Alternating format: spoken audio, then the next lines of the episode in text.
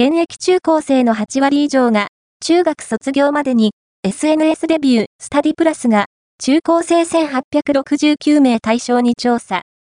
スタディプラス株式会社は、2022年4月18日から19日にかけて、学習管理アプリスタディプラス上で、中学1年生から高校3年生のユーザーを対象に、通学とスマートフォン、SNS 利用に関するアンケートを実施し、結果を発表した。